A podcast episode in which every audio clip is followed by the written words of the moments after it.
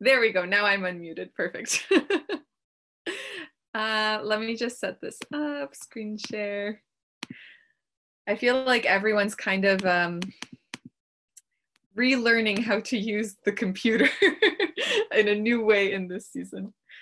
So instead of having a stand, I have a book that I'm going to set on top of my computer and then hopefully balance some papers. um, great. Thumbs up if you if the screen share is working. Perfect, great. Um, so good morning, guys. It's really good to be with you. I actually planned to come uh, and see you, I think a couple months ago, but then the, the roads were a little too icy. And so Eugene and I rescheduled and I was supposed to come uh, at the end of February, but I just came back from Poland and I was, I got really sick. And this was before all of the travel restrictions. It was before the quarantine. So I said, you know, it's okay. I'll come. I'll, I'll power through it. But Eugene was very wise and said, no, no, I think you should stay home. There's something called coronavirus. And I said, okay. So it's very good that I didn't come at the end of February. Um, but I'm really excited to be with you guys this morning, even if it's not in person, but on Zoom. Um, and I still have very fond memories from last year being at uh, in Haliburton with you. Um, I have fond memories of the manuscript study and like going through Philippians. Um, and I also have fond memories of the zip line, which was really good too. Um, so um, I was going to uh, talk a little bit about my ministry, and I still want to do that. Um, but it's been quite a, interesting month. It's been quite an interesting couple of weeks filled with a lot of transition and change. And I'm not sure where all of you guys are, but I'm sure that there have been emotions and adjustments that everyone has had to make. Uh, maybe there's just been some jobs affected, um, school has been affected, and then just life in general like has been drastically changed over the past couple of weeks. Um, and personally i've definitely been feeling the ups and downs um, of the, of this month all of the emotions trying to figure out like how to how to look at the news and not look at the news all day and get overwhelmed and anxious trying to figure out how to let go of plans and expectations that i had canceling retreats and conferences um, and then also how to adjust to being on zoom for hours upon hours upon hours every day. That's been the, the biggest adjustment. Um, I read this title of an article. Uh, I think it was last week. Uh, it was on Facebook. I didn't read the article yet, but the title was really interesting. It said, The discomfort you are feeling is grief. Um, and it was really helpful because I, I, I was feeling kind of weird and bad. I'm like, I feel so down, but all I like, I'm just sitting at home. It's not that big of a deal. But the longer I thought about it, I said, Oh, there's just a lot of loss, a lot of loss in this season. Um, and it's okay. I, I don't have to be strong and and power through it. I can just take some time to say this is actually a lot of loss and a lot of grief. Um, it's been a huge shock um, and this affects so many people on so many levels and we're just probably beginning to understand it. Um, so it's been hard for me to adjust uh, being honest. Um, i was planning a wedding so the wedding that i was planning is going to most likely be postponed um, and we'll see what happens. We're still trying to figure it out. The wedding was supposed to be in Poland, where my fiance lives right now. Uh, so currently the borders are closed and I can't go there. He can't come here. So we're just kind of sitting and waiting. But that's been definitely an adjustment over these past couple of weeks and trying to wrap my mind around around that.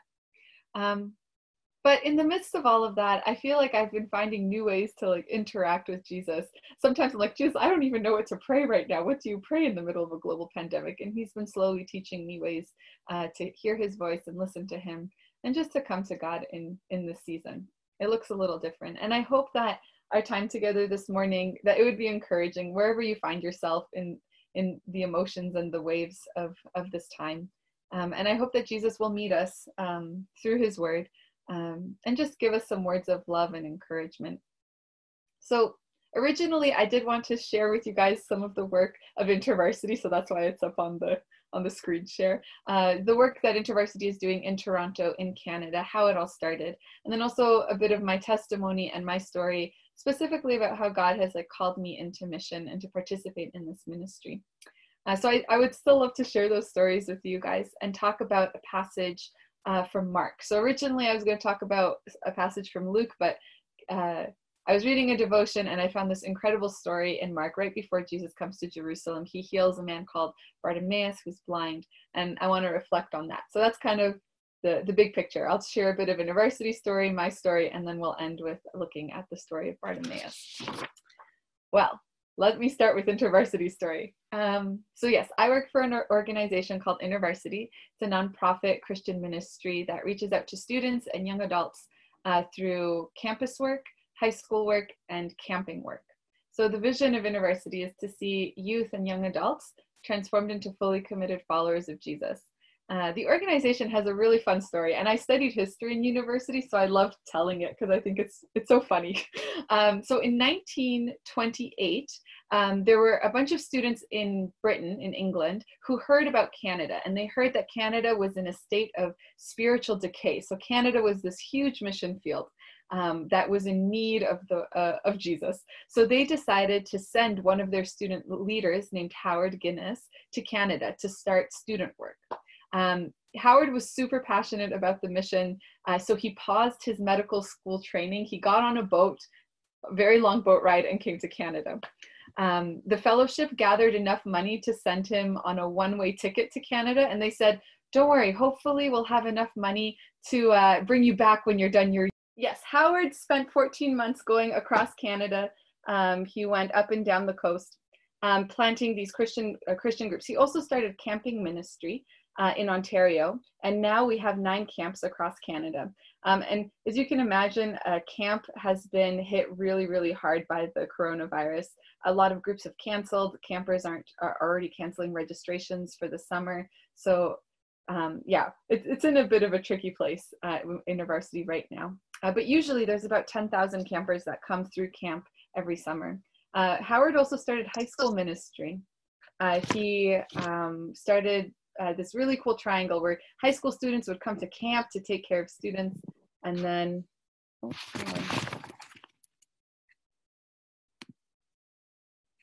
sorry. Okay. Something happened. One more time. Screen shift perfect.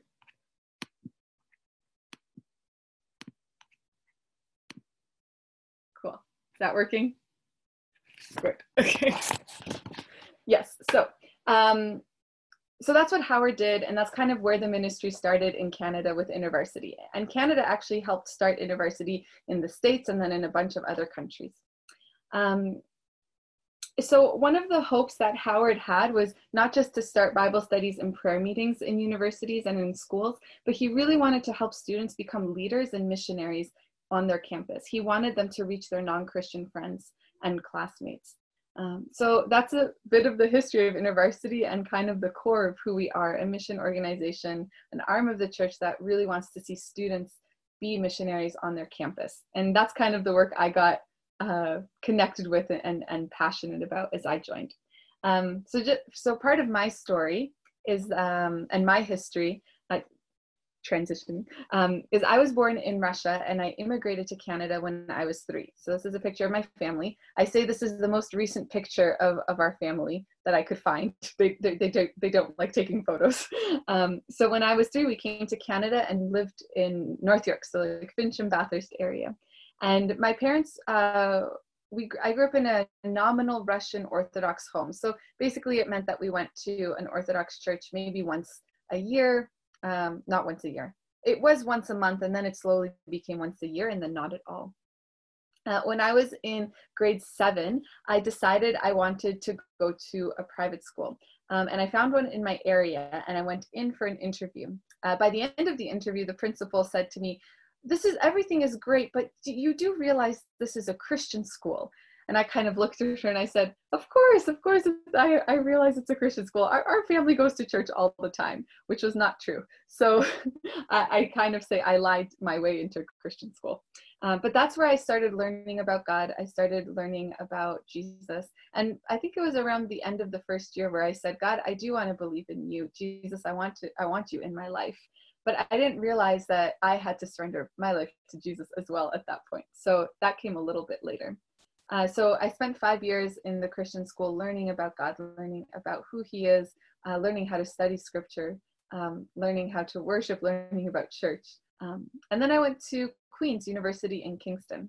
Um, I quickly realized that I needed to make a decision about faith. Uh, I was submersed in this Christian culture uh, in my high school, and it was easy to become. It was easy to be a Christian, but now I was in a completely different context, and it wasn't easy. I had to make a choice. What was I going to decide? Was I in or out? Um, and I spent a whole year wrestling with that question. Um, but in April, I was going to a church, and I was kind of sitting in the back. Um, and the pastor uh, made an invitation to get baptized. He said, If you're interested in getting baptized, come talk to us. We'd love to help you with that process. And I felt something inside me go, uh, Vera, you need to get baptized. And I said, No, I don't want to. I don't want to stand up in front of everyone. I don't know anybody. Uh, but the more that I wrestled with this question, the more I felt that God was saying, It's time you make a decision. You know enough about me. Are you in or are you out? And so after some wrestling, I decided, Yes, I will get baptized and I will figure out what this life of following Jesus looks like. I surrender my life to you, Jesus. Um, the next year, I started praying for community because I knew I knew enough to know that I needed community. Um, and that year, InterVarsity sent a staff worker and a student from Laurier to come to Kingston to replant the university ministry. So at Laurier, they experienced a revival. They had a group of five students that turned into 20, that turned into 40, that turned into 60, and they had people becoming believers. And so they wanted to send people out from this community into the other universities in Ontario to see if the same thing could happen, if the Spirit would bring this revival. So I loved it because I was part of this group, part of the beginning, part of starting it uh, from scratch. It was really small, but over the next couple years, we saw God do some like incredible things, and that's when I fell in love with ministry.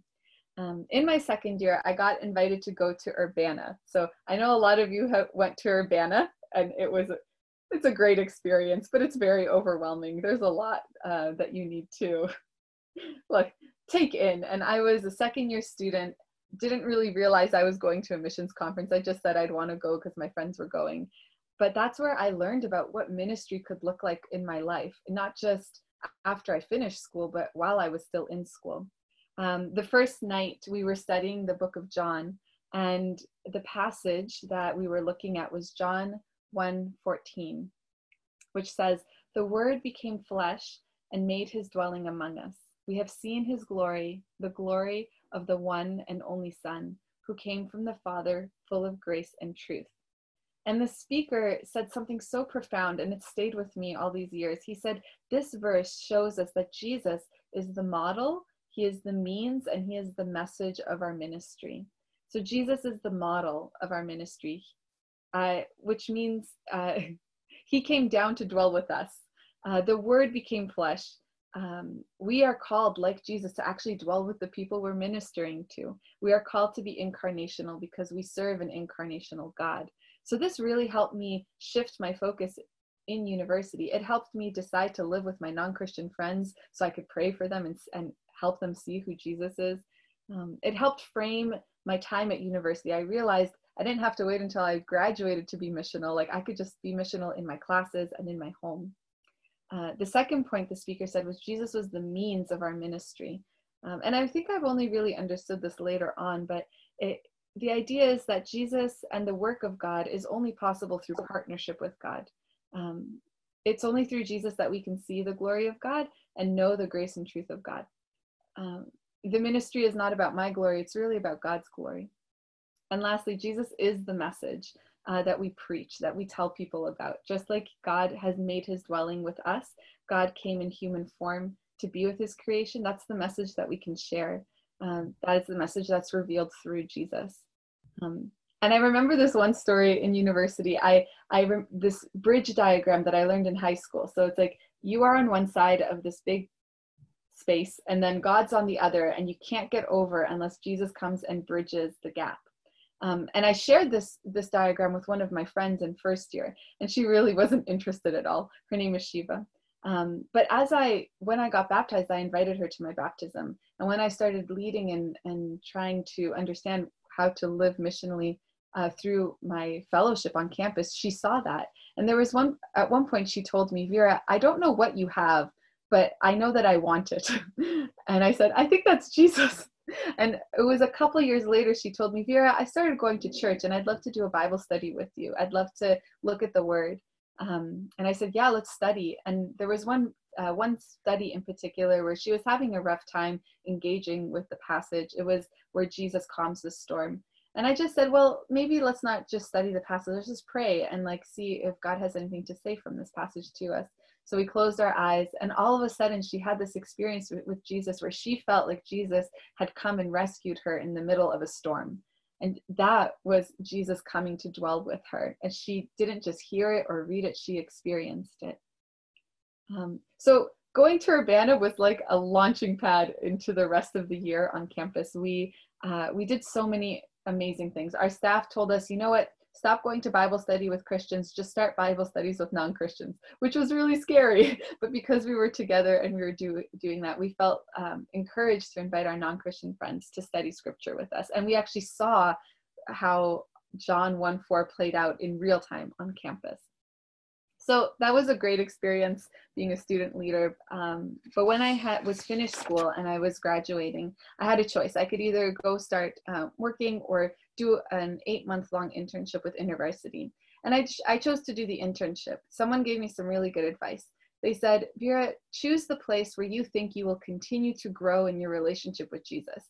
At that point, I didn't really feel like called to ministry, or I didn't really feel like this was the, the exact place God wanted me, but I knew that I wanted to continue growing in my commitment to follow Jesus and to be his disciple. And I knew that the internship would help me in that process. So I said, okay, I'll do I'll do an internship. The internship turned into five years of doing high school ministry with InterVarsity in Toronto. Uh, when I signed up, uh, they kind of sent us to Toronto. There was no ministry, nothing was happening. We just kind of got dropped into Etobicoke and we started approaching different schools, different teachers and principals, getting to know students, and slowly we started getting into the schools. We would meet with students in school, after school, during lunch to do Bible studies and alpha classes. And we threw a lot of parties and invited a lot of the non Christian students to come in for free food, which is always a good draw. We started discussion groups and different types of clubs. And at one point, I was even meeting with students in my car in the parking lot because we didn't have a classroom for like an early morning prayer. Um, one of my so this is what one of the first schools we were in uh, doing some Bible study over lunch, which was really great. Um, this was one of the, I think maybe Christmas parties. So basically, we just said go out into the halls and invite everyone to come in for some games, and then also like a, a message about what Christmas is to us. Uh, this was a get let's get to know each other um, speed friending time. Most of the students here didn't know each other, and most of them weren't Christian. They just came for the pizza and then stayed connected because of the relationships that they made. And we're even asking questions about faith. So that was really cool. And we met outside of school. We were we this is a, a gathering, I think at the end of the year, just to celebrate the end of the ministry year.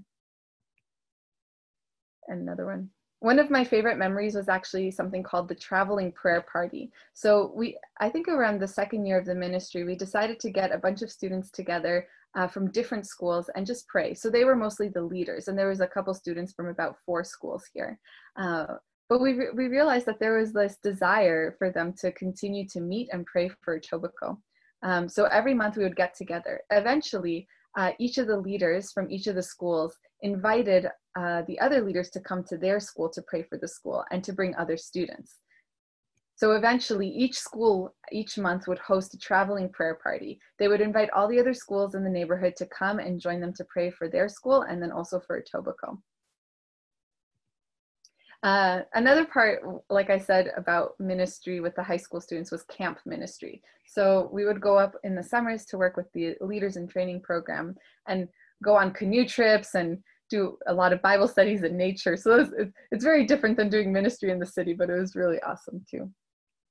And one of the cool things that happened was we met students at camp who wanted to start fellowships in their school. So uh, the girl beside me, her name is Ashley, she had just joined our team to work as a staff with university, and she was uh, really nervous about planting. She didn't really know how to do it. She said, how am I going to find students at a high school who want to start a Christian club? she came to camp and on the first day of camp we met mg the student behind her um, who said hey i go to uh, michael power and she, ashley said i want to plant something at michael power he said i want to too and he started talking to her about this vision he had of having a christian fellowship a christian group a place where he can invite his non-christian friends or friends that are struggling with questions about faith um, to come and learn about who Jesus is. And together they started a, a, fellowship at Michael Power. And it was just a cool story of seeing how God provided um, the student to lead the fellowship in the school. So slowly we, we found like MGs in a lot of different schools. We found those students who were excited about seeing Jesus do something. And it was amazing because being a Christian in high school is really hard. Most of the time they think that they're by themselves. But by the end of our time, by the end of five years, uh, we were in 10 schools in the West End in Etobicoke. That was really cool.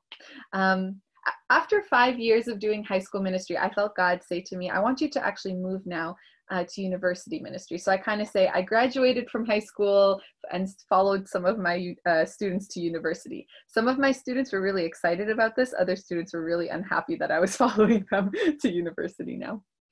Um, so I ended up uh, coming to the University of Toronto downtown, which is where I work now. Um, at, at, the beginning, there were only four, uh, sorry, there were only eight graduating students uh, on the leadership team. So by the end of my first year, there were no leaders. So what I did last year was start a first year Bible study. And out of that first year Bible study, we got uh, five uh, new leaders. I also got four interns. So it's been a really full year. This has kind of been what our team looks like this year. Um,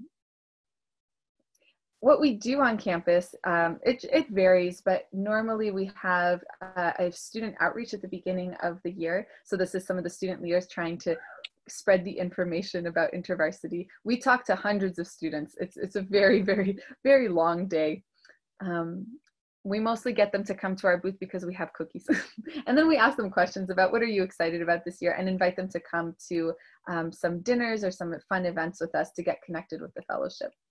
Uh, we also, uh, once the year gets rolling, we have Bible studies. So we this year we had manuscript Mondays. On Tuesday we had a parable Bible study, and uh, I think we had Wednesdays in the Word on Wednesdays. Uh, we try to do the Bible studies on campus so that other people who are passing by, if they're interested, can join. And that's happened a couple times, which has been really cool. So our idea is like we want to bless the campus and do as much as we can on campus so that students have the opportunity to join us. Uh, this year, God has given us a house to live in. So I live currently right now with my four interns uh, in isolation. But uh, before we were in isolation, our uh, our house was we tried to use our house as much as we could to host dinners and gatherings. Um, God gave us a house that's just two minutes from campus, so we were able to have a bunch of people come enjoy food once a week with us and just gather. Uh, and then one of the really cool things that happened this year that hasn't happened in a long time in Toronto was the joint large groups. So we actually had students from OCAD, Ryerson, York, U of T all come together for um, just a night of worship. And we were trying to help them understand, you guys, even though maybe you feel like there's um, you're the only ones on your campus doing this work. There's actually a lot of students across the city doing similar work to you, and you're all on the same team. And it was really encouraging because this was student run. So the students decided we want to get together, and the result was was this. And so that was really exciting. And like I said, these are the four interns that I currently live with. Uh, so it, at first we were we were a little stressed about living together 24/7 in a house, especially with the quarantine and the isolation. But now we're super grateful that we can live together because uh, we know that people are struggling with living alone. So we're trying to be loving and gracious with each other, but it's definitely been a learning curve these past couple weeks. So the ministry has drastically changed over the past couple weeks, as you can imagine, as everything else has changed. Um, but we're still trying to connect with students online. Um, so this was one of the large groups that we had. So we scheduled another joint large group across the GTA. Um, unfortunately, we had to cancel that, but a lot of the students made it online, and it was really fun. We did some worship together, and we uh, one of the interns shared a message that was really encouraging, especially in this time. And also, we're still developing the leadership team for next year, which is so exciting. So, and they're all smiling, which is good. It actually has been really surprising how hopeful the students have been. Some of them have gone home and started leading Bible studies with their families. Some of them are just excited and feel like God is calling them to participate in the ministry next year and they're stepping up into positions of leadership. So even though it's been hard, I feel like God has been super faithful and has been, yeah, providing in, in the places that feel like um, they've had to come to an abrupt end. so that's a little bit about InterVarsity, the history, and it's a bit about my story and how I got involved and felt called to join the ministry of InterVarsity. Um, and originally, I wanted to uh, talk about a passage from Luke where, where Peter, Simon Peter, is called by Jesus, where there's a big catch. Um, but I wanted to switch gears um, a little bit, given given everything that's happened.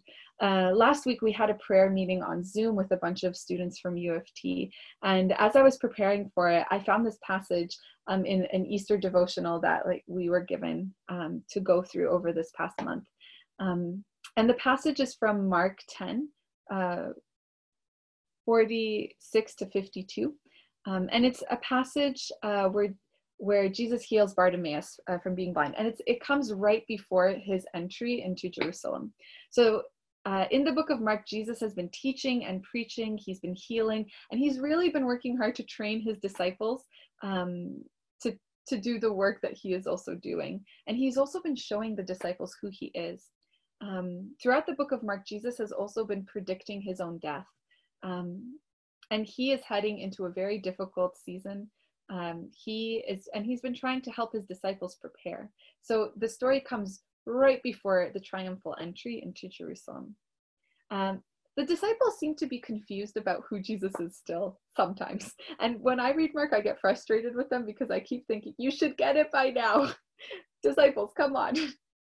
Uh, but, Jesus, but Jesus is really gracious and he keeps revealing himself, even though they don't have eyes to see fully uh, what is happening yet.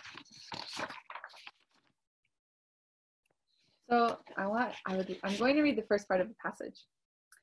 As they came to Jericho, oh, sorry, they came to Jericho. As he and his disciples and a large crowd were leaving Jericho, Bartimaeus, son of Timaeus, a blind beggar, was sitting by the roadside. When he heard that it was Jesus of Nazareth, he began to shout out and say, Jesus, son of David, have mercy on me. Many sternly ordered him to be quiet, but he cried out even, even more loudly, Son of David, have mercy on me. So, like I said, Jesus is traveling from Jericho to Jerusalem, and it's about a 26 kilometer journey. And Jerusalem, we know, is his final destination. He has been on a mission since the beginning of the book of Mark. Every chapter, he's moving to a different town and he's moving uh, from place to place. Even though there's still people that need to be healed, Jesus says, my, my job is to proclaim the kingdom of God is at hand. I must keep moving. So uh, his disciples and a large crowd are following him. Jesus is an, is an important man. He's on an important mission. And these are the final steps of his journey. But he's interrupted by Bartimaeus. So while Jesus is walking on his way, this man is so determined to stop him and meet him and, and talk to him. The blind man, Bartimaeus, hears that Jesus is the one walking past him and he starts calling for help. And I always like to stop and think, like, what would it be like to be this man, this blind man in this culture, in this context?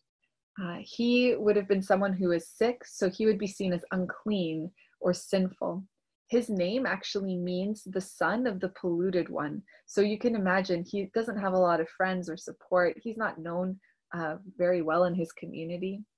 He was a beggar, so that means he was poor. He had no money, no way of providing for himself, and depended a lot on other people to help him. He would have been an outsider, outcast. Uh, he could not be one of the disciples, and he could not join the crowds of people following Jesus uh, he did not have value or position in his community. He couldn't even see Jesus, but despite the social distance between them, uh, he when he heard that Jesus was close, he called to him and said, "Jesus, son of David, have mercy on me." And it's so interesting how the people respond. They say to him, "Be quiet." They want to silence him. They rebuke him, sternly ordered him not to speak and even though they even though the disciples have seen jesus heal even though they know jesus is compassionate they know that jesus wants the children to come to him he wants to be with the people um, the sinners uh, the crowd and the disciples still try to keep this man away from jesus and maybe he's being too loud too disruptive maybe they they're trying to keep jesus on schedule they're like you have to go to jerusalem like tight schedule we have a long walk ahead of us uh, we don't have time for another healing but none of this stops this man from crying out to Jesus, and he gets louder and he gets um, trying to get Jesus' attention.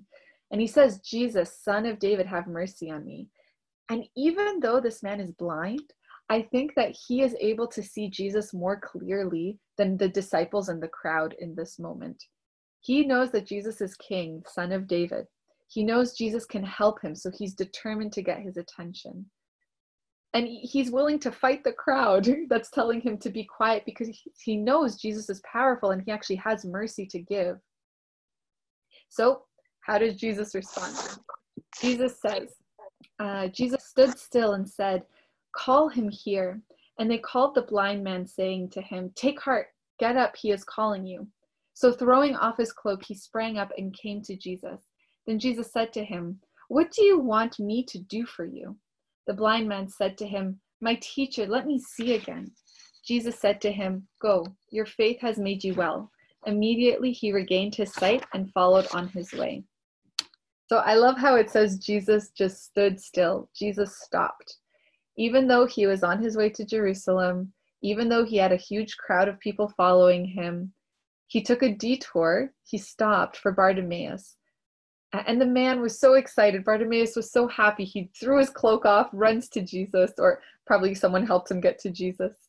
Um, and he's not nervous. He's not afraid. He doesn't feel like he's inconvenienced Jesus or he's, you know, getting in his way. He just confidently is able to approach Jesus. And I love the question that Jesus asks him What do you want me to do for you? What do you need from me? And I think, especially this past month, it's hard for me to tell Jesus what I need or what I want. I feel like there are way more important things going on. Jesus is on his way to Jerusalem. There's a global pandemic. I shouldn't interrupt him. I shouldn't bother him. There are bigger things happening than me and what I want right now. But I think Jesus is always willing to stop and listen to our emotions, our pain, our deep desires, our needs, um, our anger, our, our frustration. And then the man very quickly, uh, the very quickly uh, says, Jesus, I want to see again. He quickly says, This is what I need from you. And Jesus gives him his sight back and says, Your faith has made you well. The man's faith where was his faith? I think his faith was in the fact that he was so determined to get to Jesus. He knew that he could, he knew that he wasn't bothering him, uh, he knew that Jesus could help. Um, he knew that he could come and he could do something impossible. He knew Jesus, he knew he could interrupt him, and Jesus was powerful enough to give him his sight back. Again, I think this blind man sees Jesus way more clearly than the disciples and he can see Jesus more clearly than we can sometimes. Um, he's unashamed with his request. And I, I guess my question is do we feel the same way? Do we feel like we can go to Jesus anytime, anywhere, any circumstance? And it's hard for me to come to Jesus and ask him for what I want. And it's been hard these past few weeks. But even in the middle of a global crisis, I think Jesus is more than willing to detour and stop and listen to us and have a conversation with us. So, my question for you is what do you want Jesus to do for you? Maybe it's you just want him to sit and listen. Maybe you need him to provide something. Maybe you need him to speak into a certain situation and give some guidance. Uh, but I'd love to give us some time and space actually to bring that question to Jesus. Um, so I would love to pray together. I'd love to um, give you guys space to ask that question. I'm going to read the passage again three times. The first time I read the passage, I want you to just imagine yourself in the story and listen to see what parts jump out. Uh, the second time I read the passage, I want you to tell Jesus, what do you want him to do for you in this time of COVID 19? And the third time, I just want you to listen to the story again and see if God wants to tell you something or give you something from this passage as an answer to your question. So I'm going to open and pray. And if you guys all close your eyes, um, I'll lead us through this activity. So just keep your eyes closed and I'll give you some instruction.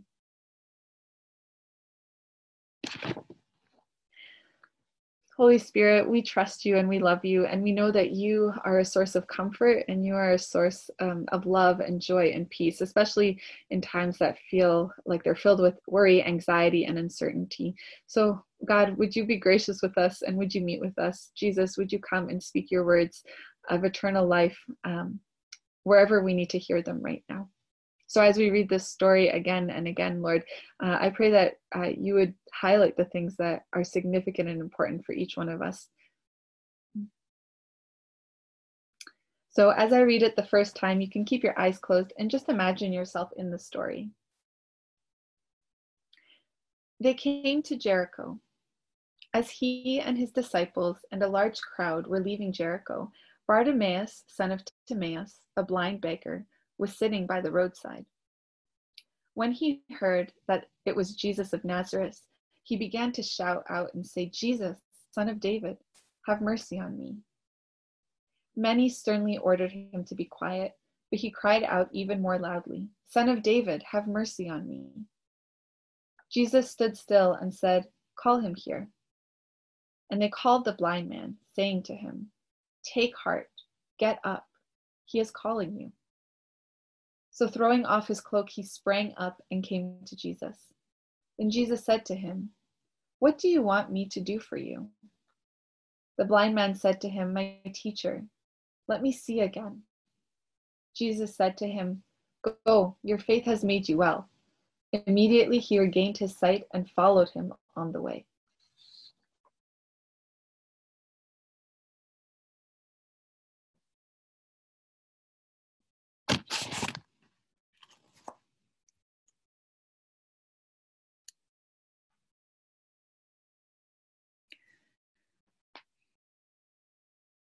So the second time I read the passage, imagine yourself in the passage, but also imagine your uh, imagine yourself talking with Jesus and telling him uh, what you want him to do for you.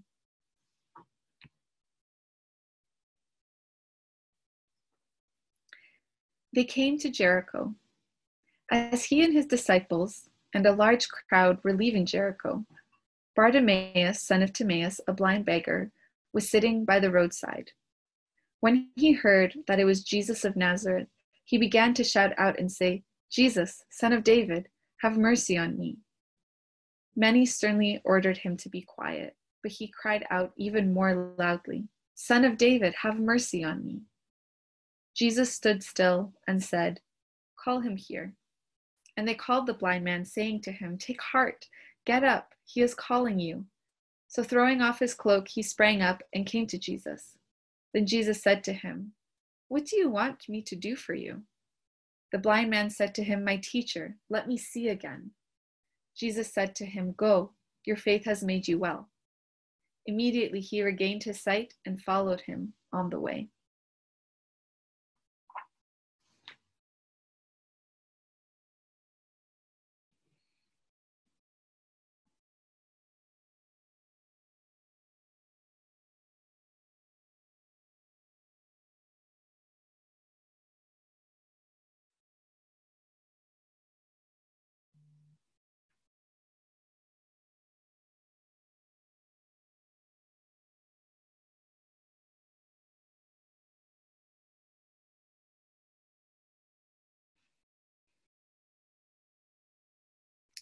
So the third time I read it, I just want you to listen. Again, picture yourself in the story and see if God wants to say something to you through the story. What's the word or phrase that jumped out? And what do you think God is trying to give to you?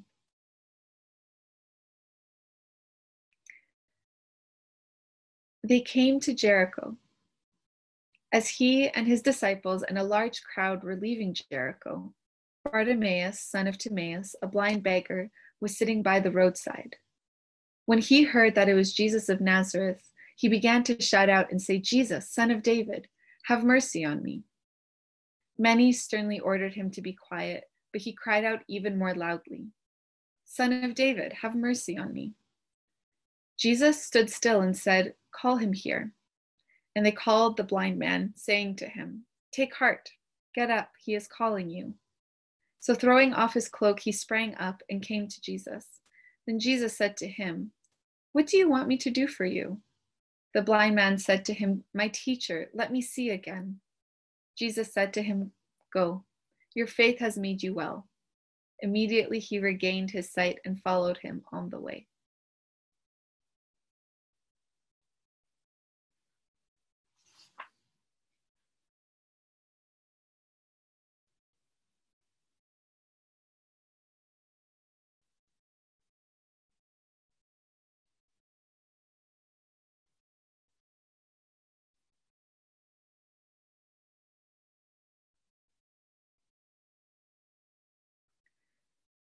Jesus, we thank you that you are so loving and so gracious. We thank you that we can come to you at any point in our journey, at any point in our day, and that you are willing to listen. You are willing to be interrupted. God, I pray that you give us enough faith, uh, like Bart- Bartimaeus, to call out to you when we need your help, when we need your mercy, and when we need your grace. Would you be the first place we run to? And would we come to you unashamed with our needs and our requests? And would you, in this interaction, transform us, give us the healing we need, give us the words of life that we need, give us peace to the anxiety, calm to the storms. Yeah, Jesus, we thank you for all the work that you have done on the cross uh, to reconcile us back into relationship with you. And God, I pray that we wouldn't take it for granted, and especially in this season, that we would rely on it and lean on you even more. Teach us what it looks like to be with you in this new season. And would you remind us and show us how close you are, that you are always there, you are always with us, and that we can trust you and that you love us so deeply. We thank you for this time, and I pray that you would continue to encourage us and fill us with your spirit in these next days to come. In Jesus' name, amen.